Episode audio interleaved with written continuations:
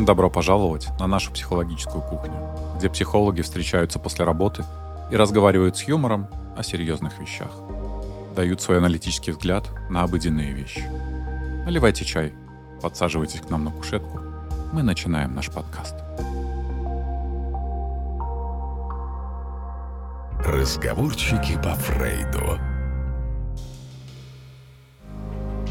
Мы делаем вас умнее, коммуникабельнее.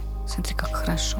Мне сопли жевать, какие группы. Блин, у меня пока копье в спине не будет торчать, я вообще к врачам не хожу. Есть такая. А о себе мы подумаем потом, ну, поэтому мужчины и живут там на 10-15 лет меньше, чем женщины. Ха-ха-ха. Бедные вы, бедные. Илон Маск собирает мужскую группу, и мы собираемся отсюда свалить. Вот так вот. Давайте, давайте.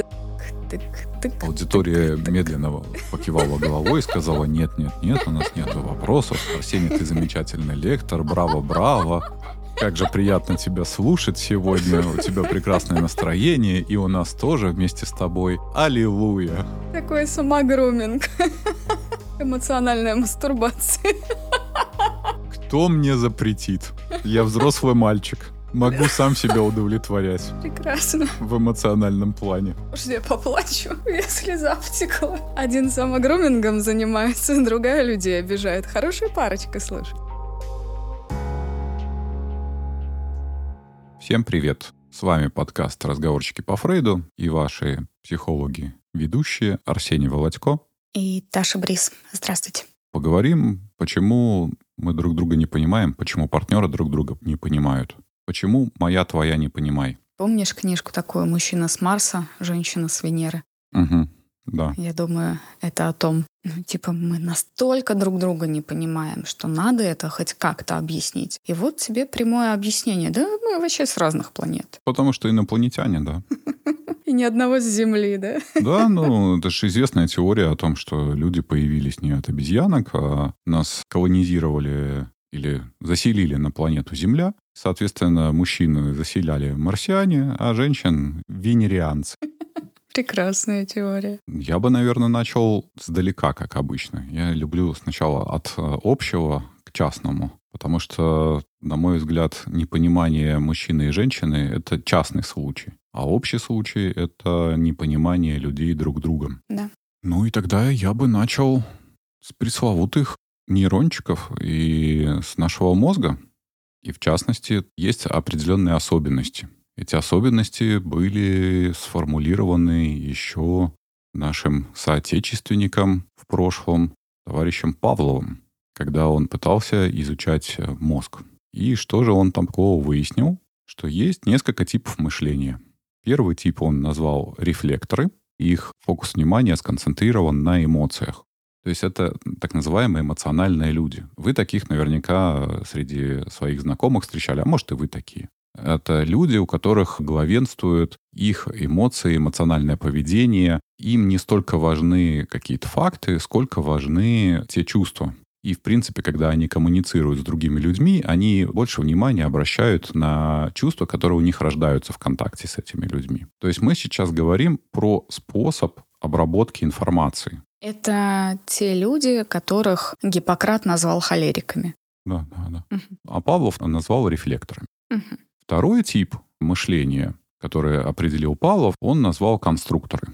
Конструкторы — это такой тип мышления, когда люди в большей степени обращают внимание на то, как устроено, на некий порядок, на некие смыслы. То есть, когда вы встречаетесь с таким человеком, то он довольно часто может вам задавать какие-то уточняющие вопросы, что это значит. Классический такой пример из пары, да. Жена говорит, купи мясо к борщу, дает инструкцию, ей понятно. А конструктору непонятно, какое мясо купить, сколько мяса купить, или купить чего-нибудь к чаю. Чего конкретно купить и сколько купить. Ему нужна инструкция. Мгм. Это такой тип мышления, который, вы уже, наверное, догадались, рефлекторы, они скорее, ну, если, опять же, мы говорим про типы мышления, и чистого типа мышления, как и чистого темперамента в природе встретить сложно. Такие специфичные личности, Они там, дай бог, один на миллион встречаются. Мы говорим о тенденциях. И чем более ярко выражена тенденция, тем, соответственно, мы ярче наблюдаем тот либо иной признак. Так вот, рефлекторы, они скорее будут выбирать какие-то творческие профессии, а конструкторы, ну, по названию уже, наверное, догадываетесь, они выбирают чаще всего какие-то инженерные профессии. Инженер-конструктор. Ну да, или программист. Потому что дело имеют с кодом. Код понятен, там есть инструкции. А вот это вот ваше, там, все это человеческое чувство, эмоции, это все непонятно. Нету четкости. Э, эти люди любят четкость.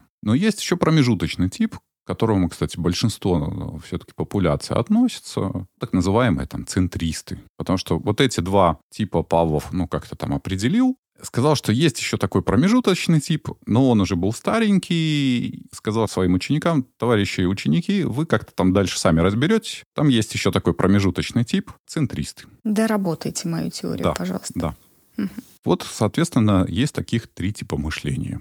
И каждый из них как-то получает информацию, обрабатывает, и на основе этого делает выводы и строит некие там собственные прогнозы. Ну и тогда представьте, когда, допустим, рефлектор общается с конструктором. Ну, они друг дружку очень плохо понимают, потому что они посылают совершенно разные сигналы и опираются совершенно на разную информацию. Угу. А сейчас я хочу поговорить про такое явление, как искажение коммуникации. Что имеется в виду? Смотрите, дорогие наши слушатели, для того, чтобы нам как-то описать свой мир внутренний, для того, чтобы нам как-то обмениваться информацией, мы, человечество в смысле, придумало язык. То есть некий набор сигналов, символов. Коды такие. Коды, да. Мы придумали, как кодировать информацию. Язык, конечно, прекрасен, и неважно, какой он, великий могучий русский, великий английский или прекрасный французский, неважно. Это все языки для того, чтобы передавать информацию. Это как азбука Морзе. Она же тоже была придумана для чего? Для того, чтобы передать информацию. И нам приходится использовать слова для того, чтобы кодировать некие смыслы.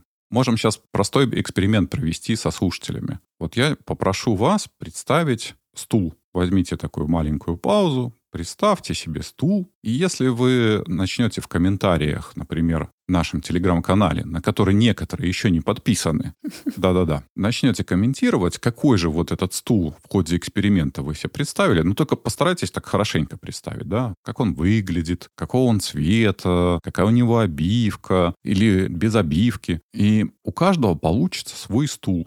А слово мы использовали одно. Понимаете, в чем проблема? Мы для того, чтобы передать смысл, используем сигнал. А содержание этого сигнала тут уже у каждого разного, у каждого разные стулья будут. А теперь представьте, что нам нужно коммуницировать с другим человеком. Итак, мы хотим что-то передать, что-то сказать. Элочка людоедка, и она для того, чтобы общаться, использовала всего лишь там 300 слов. Вот она с помощью 300 слов передавала весь свой богатый внутренний мир. Можно, конечно, с Александром Сергеевичем Пушкиным пообщаться, и у него найдется куда больше слов для того, чтобы передать свой внутренний мир. То есть нам нужно подобрать некие слова мы их подбираем, и дальше мы их проговариваем. Но даже когда вы проговариваете, вы уже начинаете понимать, что какие-то из этих слов, они не очень подходящие. Вот даже я, когда сейчас записываю этот подкаст, иногда что-то говорю, а потом, не, ну не очень удачно. Надо какая-то другая формулировка, другая фраза, или слово какое-то вылетело. Нету подходящего такого, ну сразу вот не находится. Сотрем, вычеркнем, перепишем. Мы-то, конечно, на монтаже все это удаляем, но вы-то в жизни так не делаете там не удаляете, монтажа-то нет, приходится вот, что называется, с колес все говорить. На черновик пожить нельзя. Да. Тут уже искажение происходит. То есть то, что у вас внутри, и то, что вы говорите наружу, они уже отличаются как-то. Первое искажение. Второе искажение. На принимающей стороне. Человек услышал какие-то слова, услышал какой-то текст. У него есть какой-то бэкграунд, некий опыт. Ну, например, он каких-то слов может не знать. Ну, в силу, там, допустим, своего образования. Или какие-то слова у него могут иметь какой-то эмоциональный окрас. Ну, тоже классический пример. Разговариваете с каким-нибудь представителем криминальной культуры и говорите ему «козел». У нас в нашей обиходной речи, да, ну, козел и козел. А у них очень обидное слово. Нельзя такое слово говорить. За это к ответу призовут. Поэтому нужно, как на их языке выражается, фильтровать базар. Угу. Вот он услышал некие слова, и, соответственно, дальше его мозг, а мы помним, что есть три типа мозга, три типа мышления, его мозг обработает эту информацию, и он что-то поймет из вашей речи. То есть он как-то интерпретирует эти ваши слова. Что он там себе наинтерпретирует, знает только он. Мы-то в полной уверенности, что что-то сказали человеку, он услышал и понял так, как мы сказали. А по факту нифига подобного. Мы что-то сказали, он услышал, проинтерпретировал и понял это совершенно по-своему. Наверняка поэтому есть фраза «то, что я думаю, то, что я говорю, то, что вы слышите, то, что вы понимаете, и то, что до вас прям доходит до сознания, это прям сильно-сильно-сильно разные уровни. Угу. То есть вот столько раз информация может хотя бы подвергнуться какому-то искажению, искривлению небольшому. Поэтому то, что я сказала, и то, что вы услышали, и то, что я имела в виду, и то, что вы поняли из этого, это могут быть диаметрально разные вещи, порой. И это мы говорим только про какой-то такой light уровень, когда ты говорил про представление стула, да, это прям light уровень. А у нас же есть еще слова-контейнеры, у нас есть метафоры. Значение метафоры иногда у людей у каждого свое, да? Угу. Я сказала, я хочу расслабиться. И вот один человек вот так расслабляется, другой вот так расслабляется. И прям вот он представил, как я буду расслабляться. Может, я буду расслабляться на йоге, а может быть, в клубе отжигать, да? Есть люди, у которых представление о расслабиться будет такое. Да, вот, э, допустим, я говорю простую фразу «я люблю готовить». Тут уже в силу, допустим, тоже у каждого какой-то свой опыт. Вот яичницу себе представит, кто-то сосиски, кто-то посложнее блюдо. Ну, то есть он понимает, а, ну понятно, он любит готовить. А теперь представьте, что я не вот Арсений, подкастер, психолог, а я Арсений, повар с мишеленовскими звездами. И я говорю, я люблю готовить. Вы представляете, какой объем содержится в моих словах? Что значит, когда вам говорит человек вот из этого опыта, да, мишеленовский повар, когда «я люблю готовить». Его «я люблю готовить» очень сильно отличается от вашего «я люблю готовить». Более того, а что будет означать твое «люблю готовить»? Это значит, что ты так любишь готовить, что не подпускаешь никого к кухне и всегда это делаешь сам.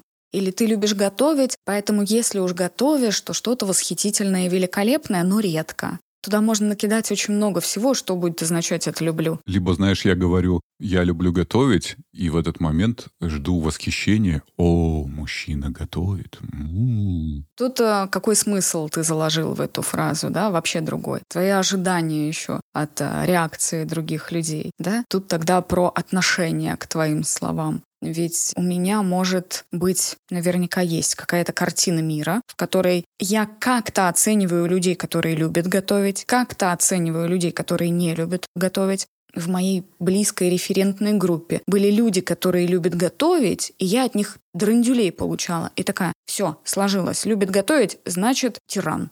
Вот у меня бабушка любила готовить, и она мне там по голове давала. То есть у меня могут возникать какие-то флешбеки, условно говоря. У меня может возникать отношение к этой фразе. Я могу переносить твои слова на свой личный персональный опыт, как-то это все искажать и так далее. Тогда точно то, что ты имел в виду, и то, что я услышала, почувствовала и начала думать дальше, вообще не сойдется. На консультациях такое довольно часто случается. Знаешь, когда клиенты спустя, допустим, какое-то количество сессий делают предъяву. А ты вот тогда-то сказал то-то. Да. И говорят, ну, некий смысл. А я понимаю, что пытаясь вспомнить себя, я еще не страдаю какими-то старческими... Деменции нет? Да, и деменциями. Вроде помню, и понимаю, что от меня, ну, вряд ли такое могло прозвучать. Я и такое сказать вряд ли. И я тогда прошу, а ты можешь, насколько можешь, дословно повторить мою фразу? Да, может быть, не всегда удается там прям слово-слово, но иногда они, ну, с какой-то достаточной степенью достоверности могут повторить эту фразу. Я ее слушаю. А еще эмоциональный окрас там есть. Да, да, да, да, да. Я ее слушаю и понимаю, что, подожди, ты как где ты это услышал? Окей, я это сказал, да. Ну давай какой-нибудь пример приведем. Как пример, э, допустим, спрашиваю, почему ты раньше про это не говорил? А ты когда-то сказал, что это не стоит затрагивать эту тему. Как-то не стоит затрагивать тему. Там, знаешь, еще и тема так с мамой связана. Ты сказал, что сейчас не стоит в этом копаться. Когда это было? Давно, год назад.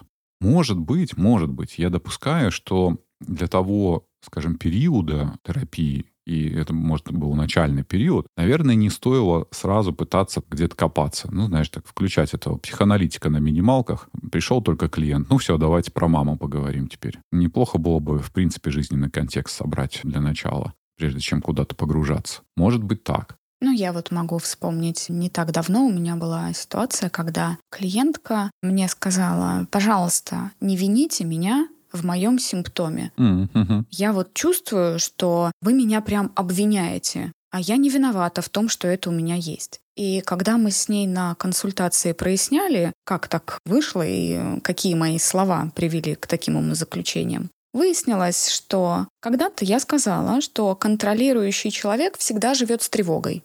И она это восприняла, что ее симптом тревоги, и я ей говорю, нечего контролировать, сама виновата.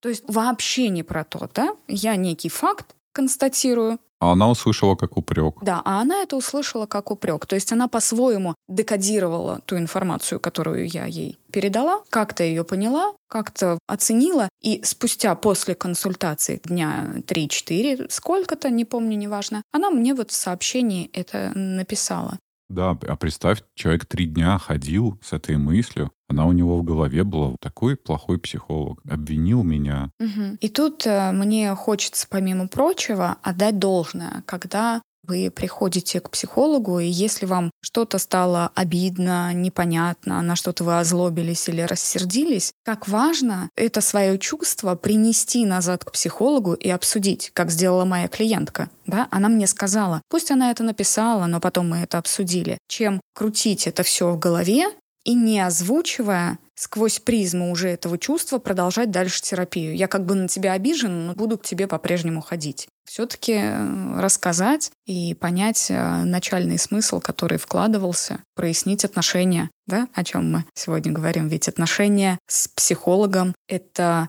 фундамент психотерапии, однозначно.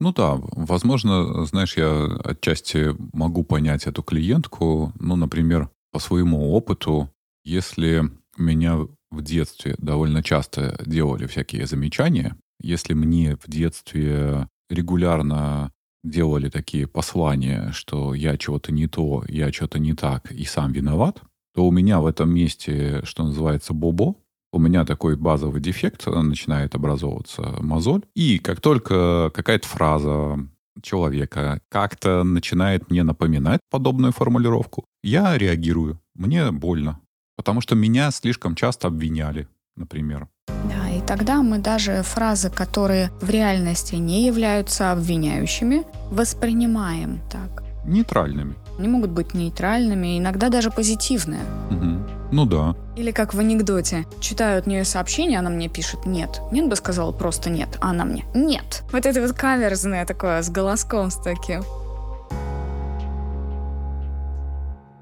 Это вообще отдельная история, вот эти переписки и сообщения в тексте, потому что мы же, когда читаем текст, во-первых, наверняка каждый из нас сталкивался с тем, что приходит текст, ты его читаешь, и там какие-то слова пропускаются, ну так быстренько пробежал, и от этого поменялся весь вообще смысл сообщения. Ну потому что ты либо не так прочитал, либо какие-то слова выскочили. И прочитал, ну как-то негативно, например, ключе. А там вообще-то было совершенно другое послание. Это раз. А во-вторых, мы же читаем это со своей интонацией. И вот вы с утра, например, там чуть проснулись, еще кофе не попили, людей ненавидите, готовы уничтожать этот мир. Ну, такое типичное состояние с утра. Типичный депрессивный человек с рекуррентной депрессией. У, у многих э, наблюдается такое. Не у всех. Приходят сообщения, и вы этим, своей интонацией это все читаете. И думаете, боже мой, еще и этот, извиняюсь, гандон. Вот куда?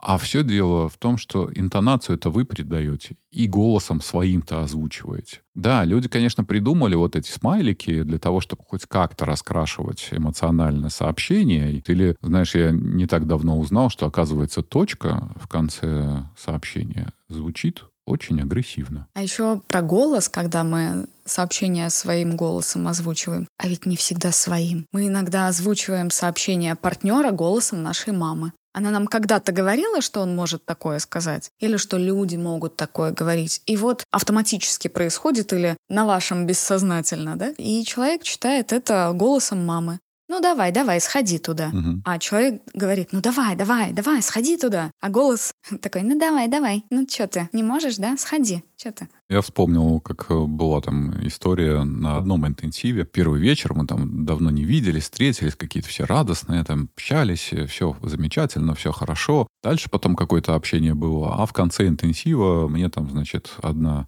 участница группы, помягче сказать, очень сильно и негативно выдала некую эмоциональную реакцию в мой адрес. Сильно завуалировала, ну ладно, как получилось. Оскорбила она так меня до глубины души. Я такой в афиге полном. Ну, типа, за что, почему? Она говорит, а вот, ты помнишь, в первый вечер ты сказал мне, назовем ее условно там Маша. Маша, тебя очень много.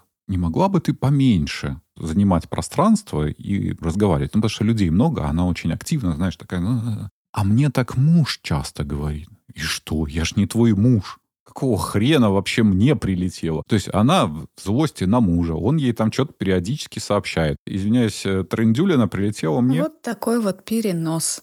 А дело-то в том, что я просто сказал точно такую же фразу. Такое действительно сплошь и рядом. Девушка боится в новых отношениях услышать от партнера что-то определенное, потому что в прошлых отношениях уже было и в прозапрошлых было. И она уже так сильно боится, что начинает как-то себя неадекватно вести и порой приводит к такому же поведению, как от предыдущих партнеров. Такая проекция нередка. Или самая частая проекция папы на партнера. Да, она также слышит какие-то слова, как папа говорил. Сейчас говорит вроде муж, а она все то же самое. И чувствует себя рядом со своим партнером, маленькой девочкой. И голос по-другому у нее звучит. Воспринимает по-другому, оценивает по-другому и так далее. Что, можем уже переходить к гендерным недопониманиям. Общий вопрос остался закрытым. Как-то есть еще вопросики из аудитории? Аудитория, спросите, пожалуйста, есть у вас еще какие-то вопросы по тому, что было сказано?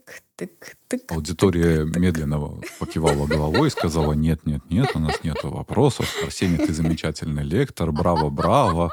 Как же приятно тебя слушать сегодня. У тебя прекрасное настроение, и у нас тоже вместе с тобой. Аллилуйя. Такой самогруминг. Как это называется? Ну, могу себе позволить. Эмоциональная мастурбация. Кто мне запретит? Я взрослый мальчик. Могу сам себя удовлетворять Прекрасно. в эмоциональном плане. Может, я поплачу? Я слеза втекла. Очки заляпала, простите. Так что, повторю вопрос. Можем переходить к гендерным различиям? Скорее, не различиям, а особенностям. Потому что, наверное, чаще всего у людей возникают вопросы, что мой партнер не слышит меня, мой партнер не понимает меня. И вообще, когда на семейную терапию приходят, один другого приволакивает и говорит, вот, пожалуйста, он голубчик, либо вот она голубка, пожалуйста, сделайте из нее или из него вменяемого, потому что нифига не слышит и не понимает. Мы как будто бы на разных языках говорим. Я на английском, ты на французском, живем 10 лет в одной квартире и все никак не можем договориться. Что с тобой происходит? Я ж тебе нормально говорю, почему ты меня не понимаешь? Что такое? Я же все объяснила, 10 раз сказала. Ну почему? А действительно, почему? Только потому что мужчины вот с Марса, а женщины с Венеры.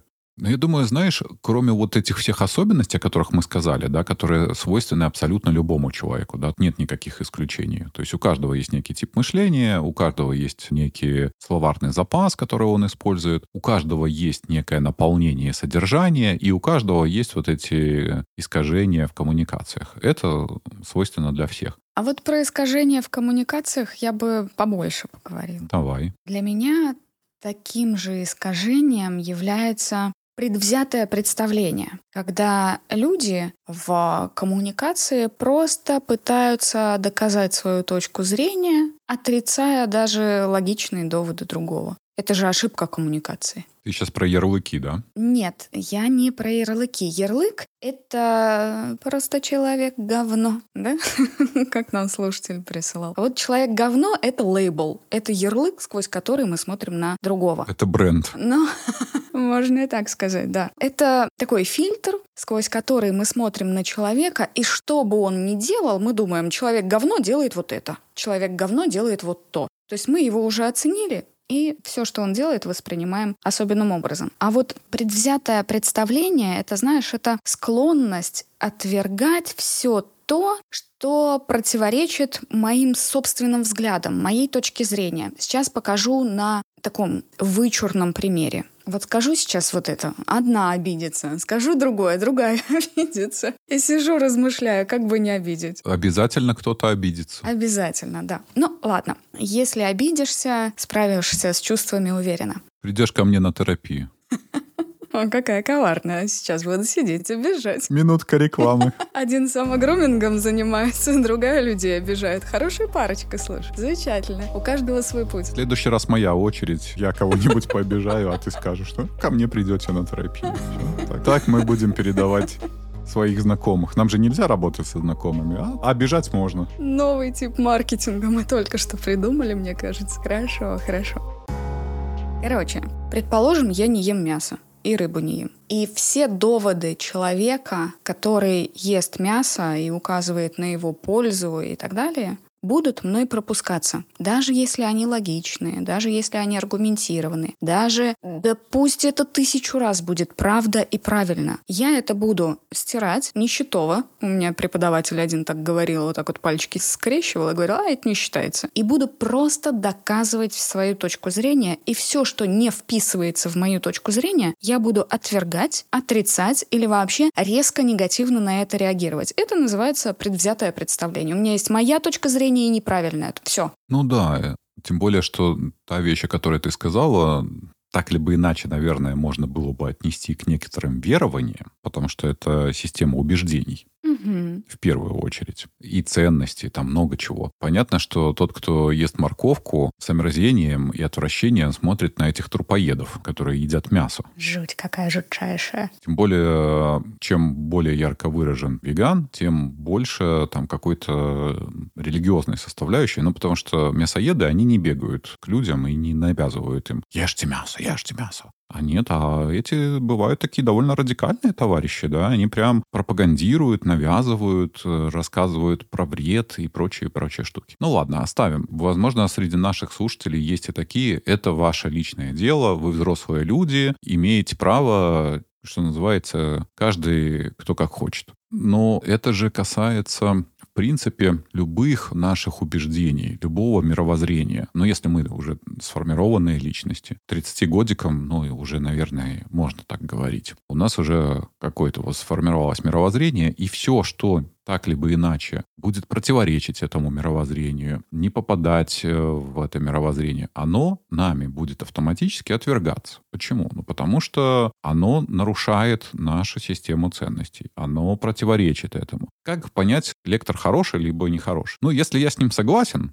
Значит, он хороший. Этот лектор хороший. Конечно. Конечно. А если с лектором не согласен, то лектор говно. Конечно. Я полностью поддерживаю потому что я буду всячески искать во всей своей жизни подтверждение разных своих убеждений, подтверждение разных своих мыслей. Вот я и про мясо у меня есть какая-то мысль, и про то, как э, начальник со мной должен общаться, у меня есть какая-то мысль, и про то, как э, женщина в 50 должна выглядеть, у меня есть какая-то мысль, представление, верование и так далее. Детей как воспитывать. Естественно. И все, что противоречит, я буду отрицать это, потому что вот моя психика психика тоже стремится к гомеостазу. Я же как-то со своими представлениями выжила, значит, мои представления, возможно, как-то способствовали этому моему выживанию. И значит, их надо сохранить, потому что если я от них откажусь, шут его знает, что будет потом. А может, сложнее будет, еще хуже будет, да? И как быть? Не просто ты выжила благодаря им, а в конце концов все себя считают нормальными, адекватными людьми. Найдите мне какого-то человека, который будет говорить,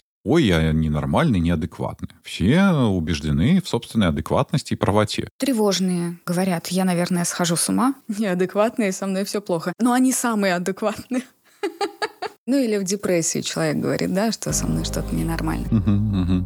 Это, кстати, критерий. Это называется оценка критичности состояния. Если вы считаете, что я неадекватный и что-то со мной не так, с точки зрения психиатрии с вами все так. Да, возможно, у вас есть какие-то эмоциональные трудности, сложности поведенческие, это все поправимо, но вы здоров, вероятнее всего. Uh-huh. Так.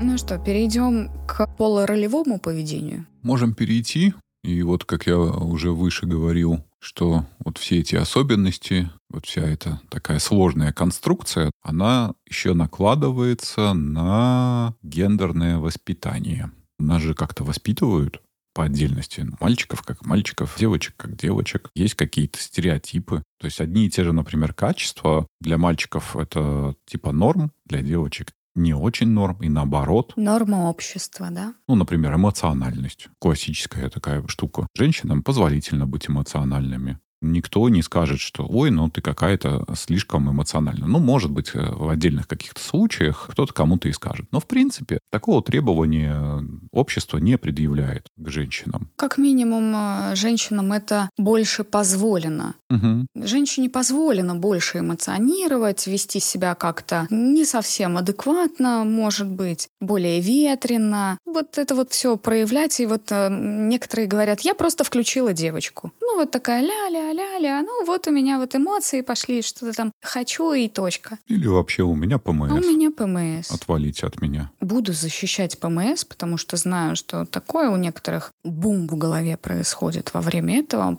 Действительно, оно бывает. Но другой момент, когда девушка просто использует эту фразу для оправдания своей эмоциональности. Я бы здесь грубее сказал. И понутости. Возможно, и так, да. Потому что порой, ну, типа, ой, у меня просто ПМС, поэтому я и ору. Ой, у меня просто характер такой, поэтому мне надо. Ну, я просто так привыкла. Ну, мне просто надо вот постоянно подтверждать, что я э, любимая, хорошая, нужная, и нельзя мне отказывать. А иначе я буду истерить, кричать, топать ножкой. Ну, вы же знаете, что, ну, я такая. Вот я такая. Ну, что теперь? Ну, да, вот такая вот я. То есть некое оправдание того, чего в норме быть, э, может быть, и не совсем-то и должно. А теперь представьте такого мужчину. Угу. Первое, вот представили, да, какая у вас реакция, ваша собственная. Ветреный мужчина, эмоциональный, вот это вот все. Топает ножкой. Топает ножкой. Говорит, любите меня. Да, да, да. Мне надо просто больше обниматься. Ты ко мне не проявляешь внимания, не гладишь меня. Явно у вас какие-то будут негативные ассоциации с таким мужчиной как минимум будет некий такой разрыв шаблона, в смысле, это ненормально. Может, он болеет. Угу, угу. У него, наверное, истерическое расстройство личности. Сразу расстройство. Все. Это вышло за пределы нормы. Такое недопустимо с мужчинами. Точка. Это надо настороженно к нему отнестись, мало ли еще какие финты выкинет. А от женщины это вполне себе. Или другое качество возьмем, например, мужское, силу, волевые, целеустремленность, достижения и прочее. Да, к женщинам отчасти это тоже применимо. Но сразу вот это появляется мужик в юбке, вот эта железная леди. Сразу ярлычки навешиваются. Да, сразу такие какие-то ассоциации. Как-то вот уже, уже и не так, уже что-то и не то. Не помню, откуда я рассмотрела этот кусок видео, но девушка-стендапер говорила, что девочки, ну не надо вот это вот все. Я сама, я сама. Баню построила сама, крышу покрыла сама. И она единственная, кто здесь течет. Поэтому либо починишь, либо иди отсюда. Угу. Все, конечно, лейбл, конечно, ярлык. Женщина ненормальна. Излишняя целеустремленность, излишние волевые качества, а женщина бодибилдер сильная, накачанная, да, мы уже как-то стереотипно ее воспринимаем. А норма ли? Как вообще с такой женщиной взять ее, одеть в платьишко красивое, по улице пройти, а у нее там бицуха в три раза больше, чем твоя? А в смысле? Ну, ненормально же. Я видел такой тикток один. Как раз э, чат-рулетка какая-то иностранная. Там девушка такая симпатичная. И она такая ему говорит, а можешь свой бицепс показать? Он там показывает. Он, о, такой типа. Да, ничего. А у нее, знаешь, только по лицо, значит, камера. Потом она так бы свой бицепс показывает, а у нее в раза два больше, чем у этого парня. И он такой, чего? Это твоя рука? Типа, не может быть. Что еще у тебя больше, дорогая? Ну да, да, да. Такие уже девушки-кентавры, я их э, ласково для себя называю. Давай будем честными, они действительно за пределами нормы, даже с точки зрения физиологии, потому что без мужских гормонов, в частности, группы стероидов, такое тело не получить. Вот фитнес-бикини — это еще вот вполне такая женская история. Иметь, в принципе, атлетическое тело тоже вполне женская история. А вот такие огромные культуристки накачанные, там без гормонов не обходятся. Это, соответственно, начинает выражаться на теле, в голосе, поведении и других даже первичных половых признаках. Ну, собственно, тот мужчина с а, истероидными признаками тоже будет не совсем вписываться в рамки нормы, хотя, с другой стороны, был бы он женщиной, это тоже было бы ненормально. Это бы обществом воспринималось как привычное, таких много. Но с точки зрения психологии, это бы в рамки прям совсем нормы не совсем вписывалось. То есть это уже где-то по краям. По поводу вот женской и мужской коммуникации вспомнил удивительный опыт. Был он на интенсиве. Я анонсировал на интенсиве мужскую группу. Такая небольшая группа, буквально на полтора часа вечером собраться. Было объявление. Вход исключительно только мужчинам, женщинам нельзя. Женщины, конечно, там обижались, типа какого хрена, мужиков уводят. А что вы там будете обсуждать? А что за дискриминация? Ну так, такой, знаешь, легкий троллинг такой. Знаешь, в чем удивительность той группы была и того мужского пространства? Я, кстати, на нескольких таких группах участвовал. Вот жалко, скажем, в психологическом пространстве очень немного именно мужских групп. Они имеют абсолютно свою ауру. Туда пришло где-то около 25 человек. Времени полтора часа. Для того, чтобы, знаешь, каждый сказал по слову, как-то там поширился, зачем он пришел, как-то представился. Ну, же понимаешь, каждый по минутке, вот уже 25 минут. Угу. То есть времени очень мало, казалось бы. Но дело в том, что мужики как-то общаются совершенно иначе между собой, нежели когда в этом поле уже присутствуют женщины. У нас такое же. Как-то быстрее коммуникация происходит. Не надо какие-то штуки включать, которые, наверное, автоматически включаются в присутствии другого пола. Это исследование, правда. У мужчины возрастает его словарный запас, который он использует, в присутствии женщины примерно на 30%. Мы делаем вас умнее, коммуникабельнее. Смотри, как хорошо. Потому что тут включается эволюционный механизм. Знаешь, чем больше словарный запас, тем, соответственно, умнее самец. А раз он умнее, значит, он сексуально привлекательнее. И, соответственно, мне надо включать вот этот механизм, э, как-то обольщение, чтобы женщины такие, о, он еще и говорить умеет. Нифига себе! Ох уж эта тетка, эволюция. Да-да-да. Да, вернемся к этой мужской группе. Один из участников немножко запоздал, там уже шел шеринг, и он такой, извиняясь, говорит, слушайте, мне надо будет там на минут 15 раньше уйти, ну, к сожалению, да, но я хочу вначале предупредить, ну, чтобы все знали. Они, окей, окей. И, значит, все успели как-то поговорить, все успели как-то проявиться, и при том, что, говорю, людей было много, времени мало, но большинство отзывов было, блин, классно провели время, с пользой, какие-то вещи для себя подчеркнули и прочее. И вот этот парень, значит, в конце что-то такое пытается сказать, ставить, и кто-то к нему обращается, говорит, слушай, ну ты чего? Говорит, ну я там предупреждал, мне надо. Ты сказал, что тебе надо идти. Ну так пиздуй. И знаешь, это так было легко, и так все поняли, да, никто не обиделся. Ну, то есть это было, блин, чувак, все нормально, ну, предупредил, мы знаем, все, ну иди. Не надо вот этих расшаркиваний, долгих объяснений, соблаговолите ли вы, а не будете ли вы так любезны, а мне сейчас нужно удалиться, и вот это прочее, прочее, понимаешь? А это все потому, что, а я вот до этого опоздала, вот сейчас у меня такие... И начинается рассказ, а по какой именно причине это нужно сделать, тем самым очень сильно затягивает растягивается время и тратится время других участников. Да, да, да. Так что мужские пространства, я сейчас думаю, кстати, про эти мужские пространства, и хотелось бы собрать такое мужское пространство. Просто такие группы тяжело собираются. Знаешь, мужчины скептики, и им как-то до психологии, ой, не, мне там, что-то, мне сопли жевать, какие группы, блин, у меня пока копье в спине не будет торчать, я вообще к врачам не хожу. Есть такая. Тут еще каким-то психологом, о чем я там буду разговаривать. Вот это как раз про стереотипы. Да-да-да, такие, знаешь, защиты работают. Нам это некогда тут в себе копаться, нам надо подвиги совершать. Нам надо мамонтов убивать, нам надо к звездам летать, угу. воевать, что там еще делать, я не знаю. Открытия научные совершать, прогрессы и прочее. А о себе мы подумаем потом, ну, поэтому мужчины и живут там на 10-15 лет меньше, чем женщины. Ха-ха-ха. Бедные вы, бедные. Подумываю над созданием подобного пространства для мужчин. Кстати, мужчины, которые слушают, нас же не только женщины слушают. Напишите, пожалуйста, хотели бы вот поучаствовать в какой-то такой движухе, группе, где мужское пространство, где мы бы могли чисто мужиками посидеть и о чем-то важном для нас поговорить. К тому же, вот я помню другую группу мужскую, и там тоже, знаешь, поначалу было много, ну, какой-то неловкости, потому что тема такая как-то про близость была. Как только тема у мужиков про близость возникает, все, знаешь, какая первая реакция? огромная куча стыда накрывает, потому что тема близости у нас прямая ассоциация с гомофобией. Угу. Ой, близость — это только как я могу испытывать чувство к другому мужчине. Ну все, если я хоть какое-то чувство испытаю, то я, наверное, что-то со мной не так. Я, наверное, уже гомосексуал. Латентный, как минимум, да. И надо испугаться. Да-да-да. Мужики жутко пугаются этой всей темы. Но ничего, на самом деле, если ее пройти, потом выходится на совершенно другой уровень общения. Он такой действительно хороший, такой поддерживающий.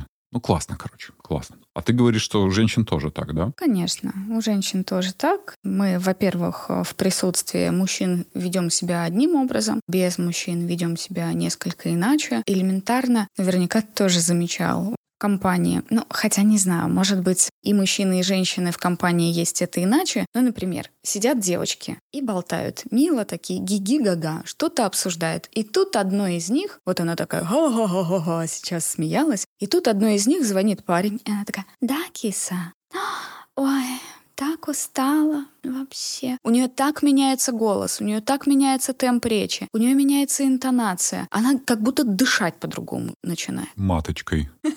Вероятно, вероятно. Только она кладет трубку, все, шейка матки закрылась, дыхание прекратилось, дышим носиком, все хорошо. Все, ржем, вот это вот обсуждаем непотребное, все, и нормально. И если к нам присоединиться э, случайно, официант подойдет, не присоединится мужчина, хотела сначала про это сказать, но просто подойдет официант, все сразу поменяют тон, хотя бы чуть-чуть. Некоторые сильно. Поменяют положение тела, замолчать не только потому, что типа стыдно об этом говорить, но просто чтобы создавать некое впечатление, сохранять некий образ себя с точки зрения другого человека, в лице другого человека, чтобы как-то выглядеть. Я наблюдал такие ситуации в реальной жизни, когда, например, тоже сидела мужская компания, разговаривали, разговаривали, ну какой-то такой вайб был свой мужской. Причем компания такая, ну, человек 6-7, все хорошо, и тут присоединяется девушка, и все, и начинается. Понеслась конкуренция, причем неосознанная, то есть друг перед другом начинают уже что-то там подкалывать больше, там уже шутить, кто-то такой более активный, кто-то менее, кто-то там обижается, кто-то агрессивничает. Все, матушка природа, все, эволюция там в тумблеры включила, типа, чуваки, эгэй, давайте, давайте, давайте, вперед, понеслась. Еще про девушек. Очень э, частая наша история в коммуникации — это мы читаем между строк. Вообще прям излюбленная тема женщин. Я слышу то, чего не было сказано, я додумываю, эмоционально реагирую, где было бы логично себя сдержать. Он сказал мне одно, и я поняла, что я ему неинтересна. Он промолчал, и это значит, что ему на меня наплевать. Он мне сказал, да, ты хорошо выглядишь, и это значит, что я его не привлекаю, потому что если бы привлекала, он бы сказал, вау, о, пф, а, что-нибудь там как-то отреагировал. А он просто, ну да, хорошо. Он не прислал сообщение с утра, все, разлюбил. Разлюбил, конечно. И это просто в сообщениях на расстоянии. А когда мы коммуницируем здесь и сейчас, то я все равно, например, твои слова воспринимаю как-то иначе. Ты сказал одно, а я услышала это по-другому. То, с чего мы начинали сегодняшний эпизод, да? Ты сказал, давай начнем, а я подумала, что ты меня торопишь, и я опоздала, и ты на меня за это злишься. Ты сказал, «Привет, как дела?» И я подумала, что, наверное, я чего-то тебе не досказала, и значит, я должна перед тобой сейчас оправдаться, потому что ты мне что-то там не договариваешь. Я вообще накидала туда в твои слова того, чего, может, вообще не имелось в виду. И дальше сижу со своими эмоциями, со страхом или переживаниями какими-то обидой. И все, что ты скажешь дальше, я уже буду воспринимать сквозь призму этой эмоции. И логика все дальше и дальше и дальше выходит из чата. Прощай, логика. Прощай, Здравствуй, женская. Простите меня за мой сексизм. Прощай, молодость были ботиночки такие. Прощай, логика. Прекрасно. Слушай, группа такая была бы интересна. Прощай, логика. Мы можем запатентовать. Окей. Что еще происходит? Почему не можем договориться? Вот стоим вроде. Вроде у обоих, казалось бы, должна долженствование вылезло, цель договориться, да, вот у нас с тобой конфликт какой-то. И в идеале, чтобы продолжать быть вместе, нам надо бы обоим иметь в виду, что цель нашего конфликта — это договориться. Но почему-то раз за разом этого не происходит. Какого черта? Потому что каждый наверняка в этой конфликтной ситуации для себя видит цель не договориться, а выиграть. О, да. Убедить другого в том, что он не прав, а я прав. То есть начинается борьба. А борьба, она, знаешь, тут либо выиграл, либо помер. Так что нужно стоять до последнего. И тут кто слабее, тот уступит. Поэтому этот процесс иногда он у людей растягивается на недели и месяцы. Иногда и на годы одна и та же, как в транзактном анализе называют сценарий, да? Один и тот же сценарий, по одному сценарию происходит большинство конфликтов, множество конфликтов происходит на одну и ту же тему, и люди конфликтуют, конфликтуют, колят, колят друг друга копьями, тянут каждый сам на себя одеяло, пытаются обелить себя, очернить другого. В итоге, например, расходятся по разным комнатам, потом день, два, три тишины, молчанка такая, да? И потом они, как ни в чем не бывало, просто начинают коммуницировать немножечко, о чем-то бытовом разговаривать, и типа забыли конфликт. То есть ничего не выяснили, ничего не поняли, никаких выводов не сделали, ни о чем не договорились, просто забили на конфликт. Проходит неделя другая, или случается какой-то триггер, или просто напряжение растет, и что-то случается, и мы снова на эту тему конфликтуем. И опять то же самое. Мы опять поборолись на мечах, опять разошлись по комнатам, опять забыли. И так каждый раз одно и то же, одно и то же. Вот это вот действительно как пленка заезженная. Потому что если посмотреть на конфликты во многих парах, то они правда похожи. Претензии друг друга похожие, слова похожие. Оппонент применяет одни и те же аргументы. Мы в защиту себя выстраиваем однотипно, выражаемся, плюс-минус. А воз и ныне там как в басне Крылова, когда в товарищах согласия нет, на латах дело не пойдет, и выйдет то не дело, только мука. И вот про то, что Поклажа бы для них казалась легка, да лебедь тянет в облака, рак пятится назад, а щука тянет в воду. Потому что мы про разное. Хотя взяли бы и разобрались быстро. А нам просто надо вот как удобнее. Если говорить про конфликты с точки зрения КПТ, то под этой борьбой между людьми всегда лежат а, разные убеждения. Типа, если я окажусь не права, то значит я буду не нужна. Выдумываю из головы просто так сейчас, да? Или значит я глупая, а глупая никому не нужна.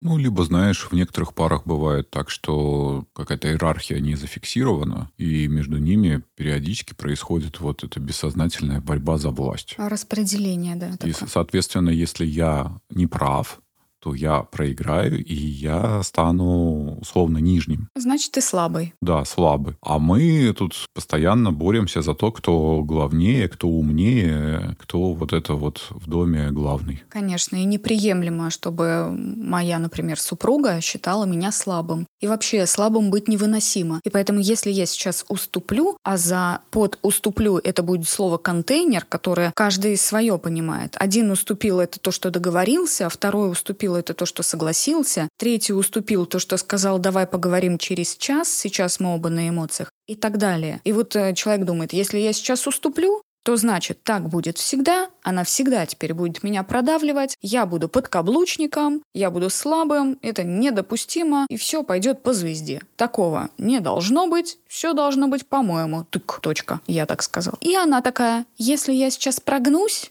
он меня всегда прогибать будет. Если я прогнусь, а под прогнусь мы опять имеем в виду слово контейнер, что она там имеет в виду под прогнусь, вообще непонятно, да, но если я сейчас прогнусь, значит всегда так буду. Значит, он всегда будет заставлять меня действовать так, как он хочет. Признаю я сейчас, что я не права, а я же так не считаю. И вообще я считаю, что заслужил, ну и пошло-поехало. Все. Тут не получится договориться, если мы будем размышлять такими категориями. Знаешь еще, что в отношениях мужчины и женщины вспомнил тоже случай из практики. Это одинаково справедливо и по отношению к женщинам, и по отношению к мужчинам. Но в ее ситуации было так. Э, муж скажем, обладал некоторыми способностями убеждения, он хорошо владел речью и мог убедительно разговаривать. Ну, в силу, там, например, его профессии. А ей, так как она ну, слишком эмоциональна, у нее первые идут эмоции. Угу. И ей для того, чтобы сформулировать э, свои какие-то чувства и переживания, она прекрасно это может делать, но ей нужно минимум полчасика. Потому что вначале ее захлестывают эмоции, у нее сначала слезы, сначала вот куча чувств, и только когда вот этот градус немножко понижается, она способна начать формулировать четкие какие-то месседжи, четкие мысли. Они, кстати, для этого, для того, чтобы разговаривать в таких ситуациях, использовали переписку, то есть писали друг дружке, прям находясь в отдельных комнатах. Но я же напоминаю, что здесь включается интонация, где мы уже интерпретируем, где своим голосом как-то озвучиваем. Это немножко не то. Даже со мной в кабинете, я помню, были такие парочка эмоциональных моментов, когда, ну вот, полчаса человек просто не может говорить. Я сидел, ждал вот полчаса ни слова не проронила. Но, как удивительно, что примерно где-то через полчасика она очень четко и хорошо начинала говорить, и я просто ее внимание обратил, что да, похоже, тебе действительно нужно вот это время. Разная скорость. Один может вот быстро, он такой напористый, но это также бывает и женщинами, на, наоборот, да, женщина, например, более там подвешен язык, да, она там единицу времени способна больше информации выдать и каких-то аргументов, а мужчина такой огорошенный, и он не знает, что сказать, и он, в принципе, не привык про это говорить. И все, что ему остается, это закрываться в себе, держать эту оборону, а так как он молчит, держит оборону, это вызывает злость. Ага, ты меня игнорируешь. Это интерпретация. Он еще первую фразу не оцифровал, а она уже еще туда в топку накидала. Она еще больше заводится, да. Да-да-да. Вот этот процесс, он приводит к жуткому какому-то скандалу, обида. В конце концов, она начинает уже бросать какие-то явные оскорбления фразы, да, для того, чтобы его выдернуть из этого молчания, потому что он не реагирует. Хоть как-то среагируй на меня. Да, хоть как-то, да. А это штука из детства, когда лучше, чтобы мама орала, чем она игнорирует. Это невыносимо, поэтому мы начинаем кидаться вот этими фразочками, оскорблениями, чем угодно. То есть это такое провоцировать других, да, такая копинг-стратегия. Мы начинаем провоцировать другого человека на эмоции, не осознавая этого, но прям выучено с детства, потому что там и тогда, когда нас игнорировали, это было максимально невыносимо и мы по сей день не выносим какое-то молчание в наш адрес, или вообще я написала тебе сообщение, а ты молчишь мне два дня, не отвечаешь. Я такая... Прочитал и не отвечает. Все, у меня мир схлопывается. Я за эти два дня похороню человека, подумаю, что он женился, подумаю, что он уехал на... Куда он там уехал? На Марс. Да, вы оттуда, домой, короче, к себе погнали. С Илоном Маском. Илон Маск собирает мужскую группу, и мы собираемся отсюда свалить. Вот так вот. Давайте, давайте домой. У нас банки спермы есть, ничего. Мы с собой наши банки заберем. Это было громко. Ладно. Банки не все заберет. Трехлитровые оставим. Еще я хотела обсудить то, что некоторые люди, когда конфликтуют, они не выносят прямого контакта в конфликте. Ну, например, одна посуду моет, а другой курит на кухне. И они вот так вот перекрикиваются. Она ему одну претензию. Он не отвечает на эту претензию аргументом, а кидает в ответ ей со своей стороны что-то. И она, а ты такой, а ты такая, а ты вот это, а ты вот то. Очень похоже на песочницу какую-то, да, где мы лопатками там друг другу за шиворот песок кидаем. Но в целом такое нередко бывает, когда мы при конфликте расходимся по комнатам, и кричим оттуда. Ну, типа, все, я с тобой не разговариваю, ушла в комнату и такая, и вообще ты первый начал. и продолжает. Ой, то знаешь, а ведение дискуссии это же вообще целая наука. Можно отдельный эпизод пилить на тему того, как вести дискуссию, какие там есть правила. Ну, потому что, ну, слушайте, древние там римляне, греки, они не просто фигней занимались, а они еще придумывали правила, и они до сих пор существуют. Кстати, в научном мире эти правила существуют. Как вести дискуссию, что такое дискуссия, что такое спор, диспут. И это все разные формы, и там у каждой формы есть свои правила, потому что, конечно же, в повседневной жизни, когда мы начинаем о чем-то спорить, либо, не знаю, пытаемся прояснить какую-то ситуацию, то так как нас никто этому не учил, и никто за правилами не следит, и мы вообще не договорились по поводу этих правил, то очень быстренько перескакивается на личности, перескакивается с темы на тему, то есть мы обсуждали что-то одно, ты опоздал. Закончим мы тем, что «а ты всю жизнь такой», «а ты вот еще тогда меня обидел», «а вот ты еще то-то, то-то сделал». И никогда не поменяешься. Все. Да, и вы пытаетесь в эту единицу времени решить все накопившиеся проблемы с копом всю жизнь, которую вы там накопили. Нет, вместо того, чтобы обсуждать конкретную проблему. И путь решения, помня, что вообще основная ваша задача как-то договориться. Угу. Ну, что вы хотите остаться вместе. Да, вот я вспомнила про эту свару. Это, кстати, интересная такая история, когда, мне кажется, часто свару используют в предвыборных дебатах, когда цель не переубедить собеседника, а те, кто нас слушают, чтобы встали на мою сторону. Эмоционально присоединились ко мне. Да. И тут э, совсем другие методы используются. То есть мне нужно не тебя побороть, а затащить всех на свою сторону. Ну или адвокаты на судебных процессах, да, используют... Там, где суд присяжных. Да. И это, конечно, такое прям порой искусство. Диспутов и дебатов, и свары, и диалог, и всего-всего-всего. Но представь, если с другой стороны, если бы каждый раз при диалогах мы бы помнили какие-то правила, мы бы соответствовали им, думали, так, сначала нужно вот это, потом вот это, потом вот так, правильно вот так. У нас же многое на автоматизме для облегчения. Правильно? Ну да. Ну мы же просто обезьянки. Какие мы к себе особые требования предъявляем? Просто шерсть отпала, хвост отпал, и разговаривать научились. Все.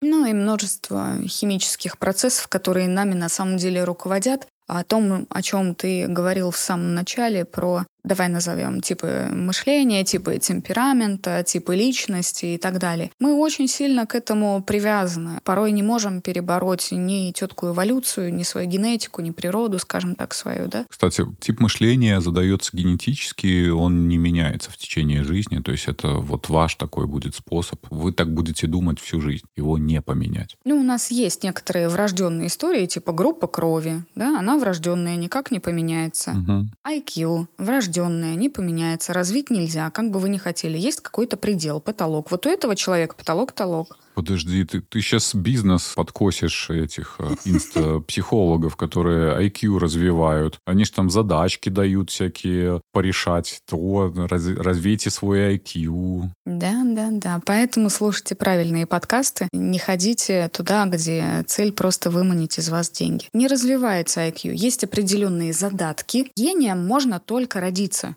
Нельзя сделать из ребятенка гения. Хоть вы обкидаете его там всякими репетиторами, нельзя. У него есть предел. У каждого из нас есть предел. Да, чаще всего мы до своего предела даже не доходим. Там мы где-то в серединке болтыхаемся и все. Темперамент врожденная, возвращаясь. IQ врожденная, группа крови врожденная. И это иммунитет Здравствуйте, врожденная история. Нельзя его увеличить. Никак. Врожденный, приобретенный. Но это мы про СПИД говорим, да? То есть это синдром иммунодефицита, это про другое. Это все-таки болезнь. Но у человека, обычного человека, есть иммунитет. Кто-то будет более хилым с рождения из-за генетики, кто-то будет более крепким с рождения из-за генетики. На разных людей одна и та же доза простуды, так коряво назовем, да, будет по-разному влиять. И это генетически данность, и это нельзя развить. Поэтому да, мы можем немножечко раскачивать чем больше с детства человечка развивать, тем больше он будет соответствовать тому своему собственному потолку IQ. Чем больше его закаливать, там делать какие-то прогулки, упражнения, тем больше у него иммунитет будет соответствовать его уровню потолка. Но выше нормы, выше головы не прыгнуть. Все,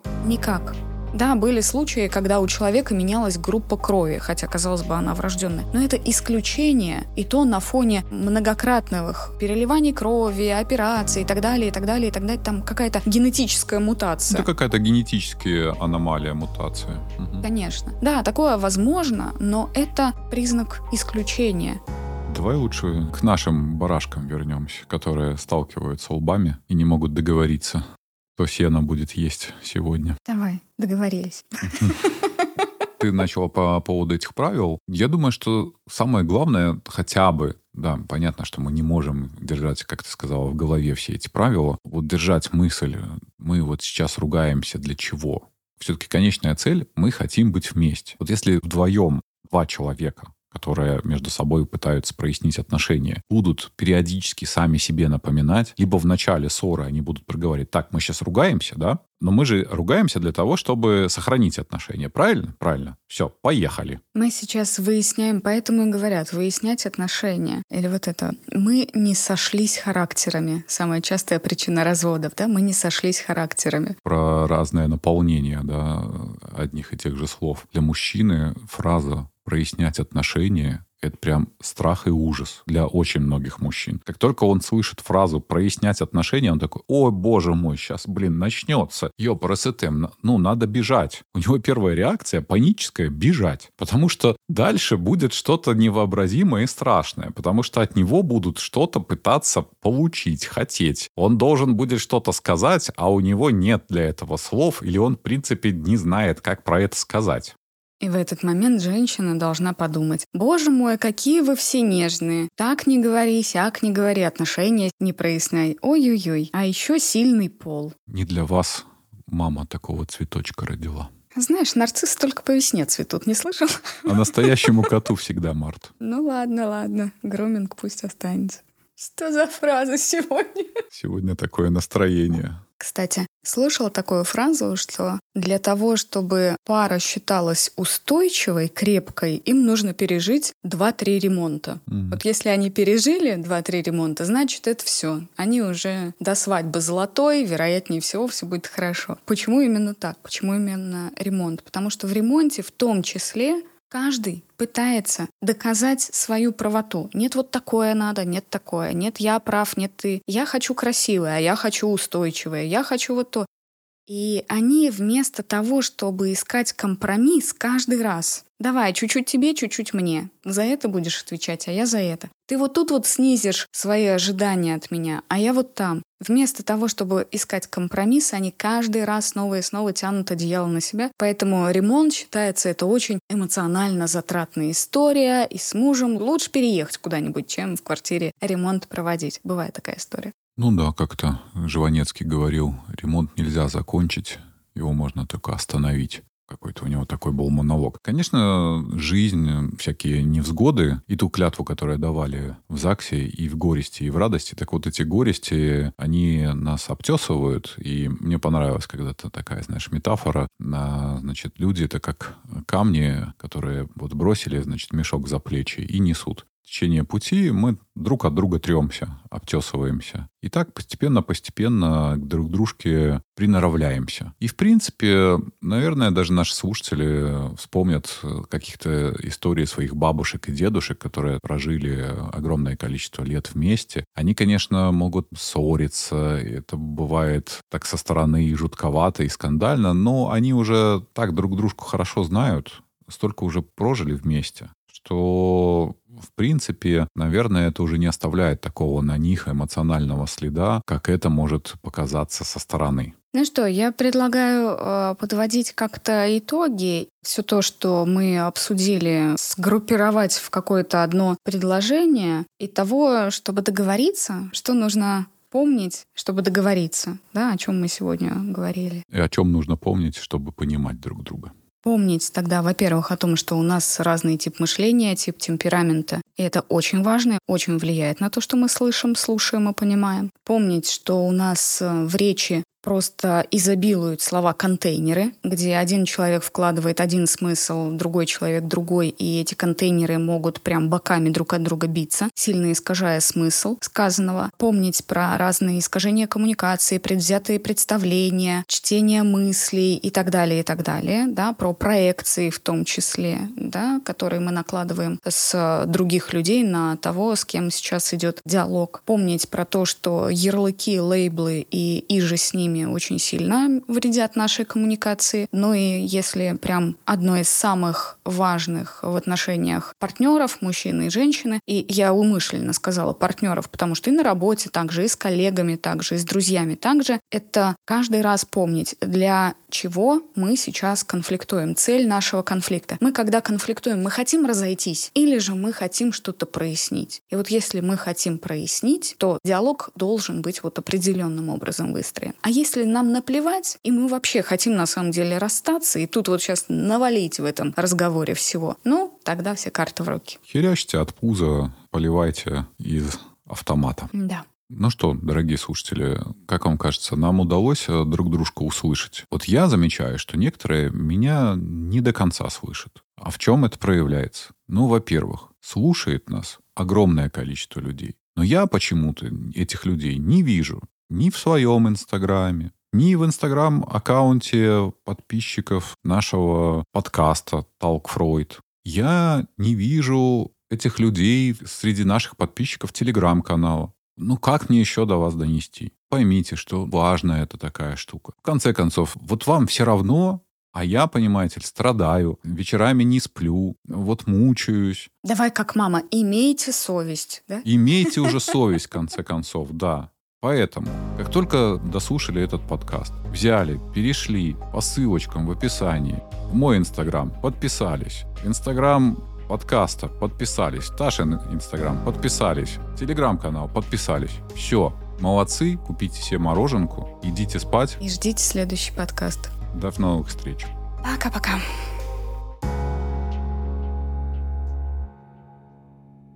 Разговорчики по Фрейду.